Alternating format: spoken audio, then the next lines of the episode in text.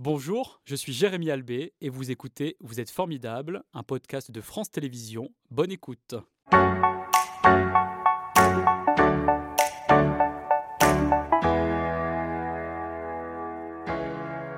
Bonjour Bernard, c'est un plaisir de vous accueillir euh, ce matin. Vous êtes militant, journaliste, mais aussi donc fondateur de Prison Insider, une plateforme de production et de diffusion d'informations sur les prisons dans le monde que vous avez donc créée en 2015. On va en parler euh, un peu plus tard. Mais avant cela, quelle est votre première expérience au contact du milieu carcéral?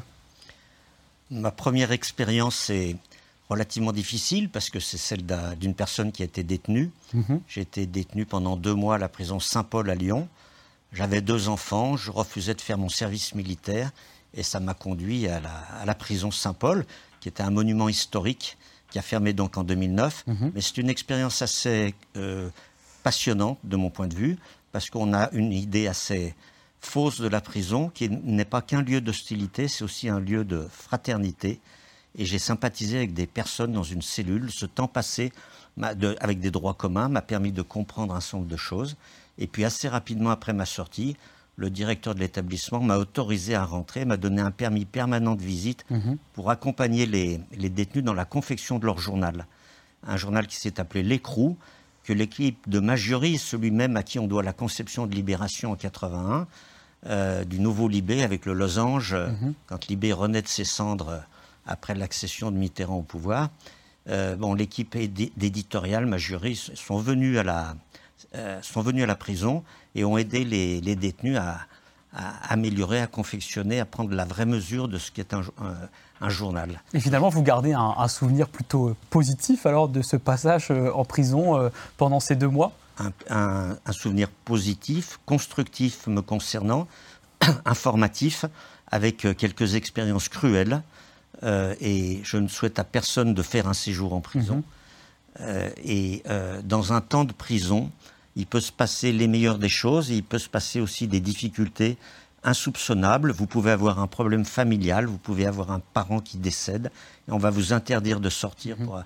même si vous êtes là pour une courte période. Il faut savoir que le, temps passé en prison en France, en moyenne, pour les 80 000 qui rentrent chaque année, c'est autour de 10 mois. Mhm. Donc voilà, tout le monde n'a pas tué père et mère, tout le monde n'a pas fait des crimes épouvantables.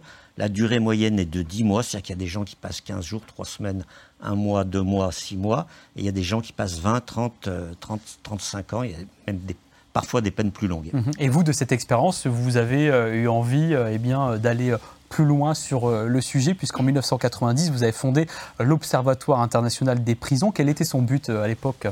Ben, Mon expérience de journaliste pendant 10 ans et mon expérience de militant associatif qui était même antérieure, mhm.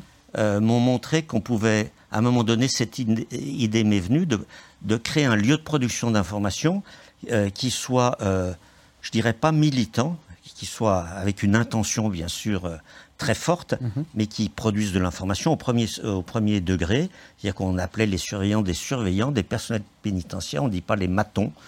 on, voilà, on parle ordinairement avec les mots de tous les jours et à tout le monde, mais produire de l'information, ne pas dire qu'on ne peut pas savoir ce qui se passe dedans. Et c'était l'idée fondamentale de l'OIP. On n'était pas les premiers à l'avoir, on ne sera pas les derniers. C'est-à-dire que ça existait ailleurs, à l'étranger, euh, à l'époque Non, non, il n'y a pas d'équivalent. Il n'y a mhm. pas d'équivalent euh, nulle part euh, dans le monde à l'OIP, et il a pas mais qui a perdu sa dimension internationale, d'où Prison Insider. Mhm. Mais il n'y a pas d'équivalent Prison Insider. Maintenant, il y a énormément de gens qui produisent des informations sur les prisons, mais personne n'a tenté de le faire à l'échelle d'un site qui évoquerait euh, pays par pays les conditions mhm. d'incarcération. Et quel constat vous aviez fait euh, à l'époque en lançant cet observatoire? Alors, les constats qu'on fait, c'est que on dénonce bien sûr des choses parce que on, observe ce qui se passe à l'intérieur au regard des droits fondamentaux. Mhm, mhm. Et les droits fondamentaux, c'est un grand mot pour dire manger, dormir, se soigner, avoir des liens familiaux, enfin vivre à peu près normalement en étant privé de liberté. Ce qui est quand même relativement difficile. Et avoir suffisamment de place aussi, puisqu'en 2005, vous avez lancé une campagne pour que le numerus clausus, donc en prison, soit respecté. Qu'est-ce que ça signifie? Ça signifie que les parlementaires les magistrats, l'administration pénitentiaire, tout le monde s'entend. Mhm. Alors moins l'administration pénitentiaire parce qu'elle le subit, les chefs d'établissement ne peuvent pas refuser euh, l'entrée d'une personne dans leur établissement, mais euh, les parlementaires et les magistrats se renvoient la patate chaude Mhm. en disant c'est pas de notre faute, changez les lois et on n'en mettra pas plus. Toujours est-il, c'est qu'on est dans un système délirant où on accepte d'entasser des gens au mépris de leurs droits Mhm. fondamentaux, parce qu'essayer de vivre dans 9 mètres carrés à 3, voire à 4, c'est une punition extrêmement pénible. Et d'ailleurs, il y a un livre hein, qui est paru en 2007 euh, à ce propos aux éditions euh, Actes Sud. Euh, la situation depuis 2007, euh, qui est décrite dans ce livre, ne s'est toujours pas améliorée. elle ne s'améliore pas, Mhm. alors qu'elle s'améliore pour tous les pays limitrophes en Europe. On a une approche complètement idéologique de la prison. Mhm. Il faut que ça saigne, il faut que ça souffre, et pas du tout. Il faudrait que ça permette euh, aux personnes de se réhabiliter, de retrouver une place normale. Et plus on les abîme, moins on le permet. Et on est en train de... Enfin, on continue à, à- à marcher sur la tête. C'est absolument désolant. On est en France aujourd'hui et ça ne fonctionne pas. Et vous, vous avez constaté tout ça, notamment de 2008 à 2015, puisque vous avez été un contrôleur auprès du contrôleur général euh, des lieux de privation de liberté. Quel a été votre rôle euh, concrètement? Alors notre rôle, c'est par une équipe de 3, 4 et parfois sur des gros établissements Mhm. plus nombreux, je pense à Fleury-Mérogis par exemple, qui est la plus grande prison d'Europe, Mhm. eh bien ça consiste à rentrer, à revenir éventuellement la nuit et à passer des jours et des jours à déambuler dans l'établissement, à se rendre au quartier disciplinaire, au quartier d'isolement. Euh, un par un, on y va seul, Mhm. on rentre dans les cellules des, des personnes détenues, on peut rien nous opposer, sauf euh, bien sûr le secret médical, mais euh, on, on- on- on analyse l'ensemble de ce qui fait la structure, on rencontre les personnels bien évidemment, on rencontre la direction, on regarde comment les, personnes détenues sont nourries, comment elles sont soignées, euh, on regarde les lieux de visite pour les familles, et on, essaye d'observer ce qui, ce qui dysfonctionne pour, dans chaque établissement, faire des observations, les porter à la connaissance du ministre, du garde des Sceaux, si c'est un commissaire de police, à la connaissance du ministre de l'Intérieur, si c'est un centre de rétention administrative également, et à l'hôpital psychiatrique, puisqu'on on va là où les gens sont sous contrainte, et il arrive que ce soit le cas dans les hôpitaux psychiatriques. Et ce sont toutes vos expériences qui vous ont amené donc à créer Prison Insider, une plateforme de production et de diffusion d'informations, comme vous le disiez, sur les prisons, mais dans le monde entier. Quel est l'objectif d'informer euh, le commun des mortels sur euh, un monde qui est quand même très opaque encore aujourd'hui? Oui, nous, nous, ne fais- nous ne faisons pas de plaidoyer. D'une certaine façon, nous ne militons pas, on ne dit rien, on rapporte des faits. Hein, et on se contente de rapporter des faits. Et après, aux organisations qui en ont besoin, euh, la nécessité de s'emparer et de dire on l'a lu à tel endroit.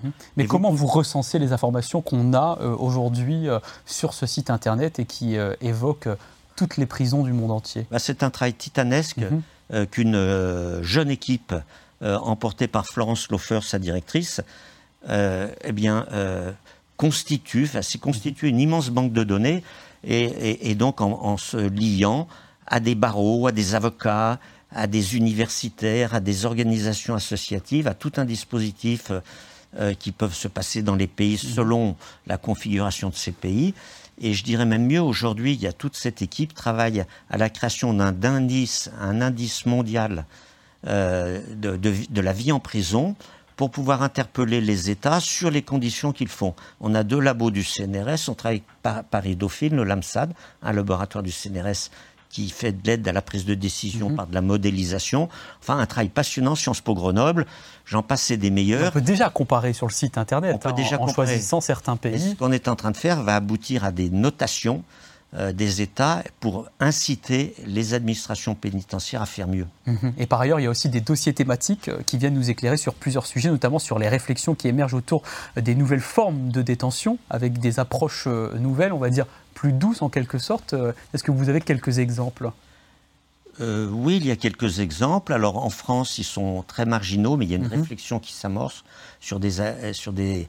Parce qu'on a tendance à créer des, établissements de plus en plus grands, de plus en plus déshumanisés, mais comme on l'a fait pour les lycées ou les hôpitaux, c'est-à-dire c'est des formes d'économie qui sont malvenues. À un endroit où il faudrait réparer, on industrialise, il y a une industrialisation de l'enfermement qui est complètement péjorative.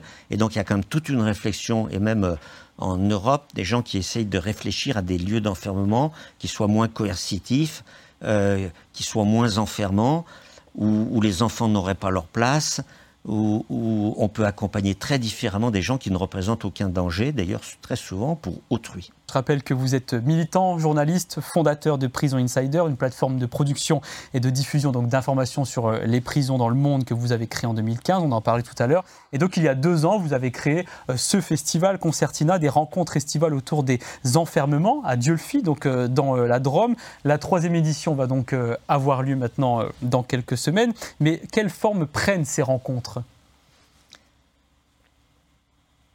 Des toutes rencontres, les formes. toutes les formes, euh, mhm. plus d'une cinquantaine d'événements, euh, qu'ils soient euh, sous forme de films, d'ateliers, de ce qu'on appelle des fabriques, avec une intention professionnelle, mhm. des tables rondes.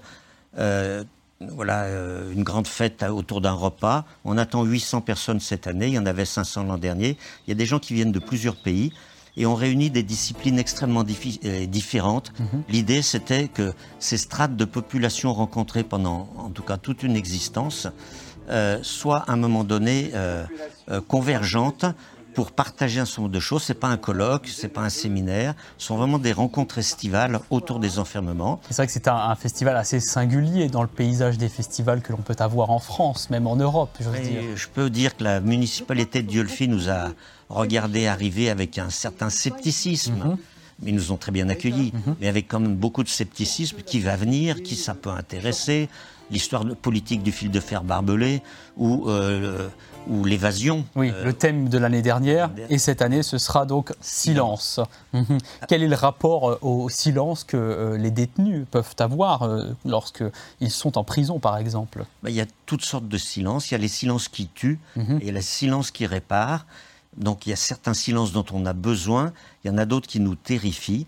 Donc par exemple, il y a le secret de famille qui sera évoqué avec euh, une, euh, une psychologue euh, thérapeute, et puis Marc-André qui est un historien contemporain qui, qui, enseigne l'histoire contemporaine mhm. à Rouen et qui va parler de l'histoire de Pierre Vidal-Naquet, qui est très connu à Diolfi, parce que c'est une des figures qui était euh, hébergé là pendant la guerre, mhm. grand historien Vidal-Naquet, et lui-même n'emporte pas le nom, mais et voilà, avec un secret de famille, et, dans cette lignée familiale-là, il sera là pour euh, évoquer euh, Pierre Vidal-Naquet, Diolfi et les silences de l'histoire. On aura un neuroscientifique, Michel Le Van qui travaille sur le silence, mais au niveau du cerveau. Mhm et euh, qui va nous dire les nuisances du bruit et les bienfaits du silence sur la personne avec une approche politique du silence.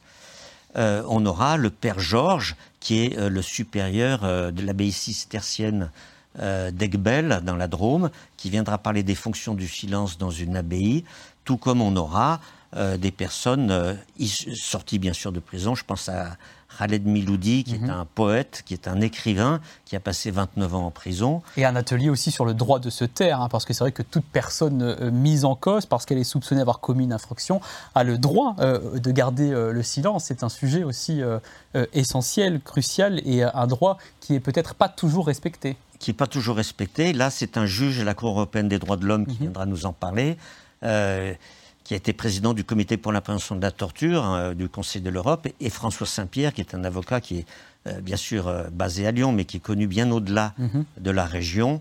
Euh, on pourrait multiplier les exemples d'intervention d'une historienne. On va parler de Clairvaux, de l'abbaye de Clairvaux qui est devenue une prison. On va parler... Des trans aussi, parce que c'est vrai que c'est un sujet assez tabou hein, qui sort du silence, les transsexuels en prison. comment il est traité ce sujet par les encadrants?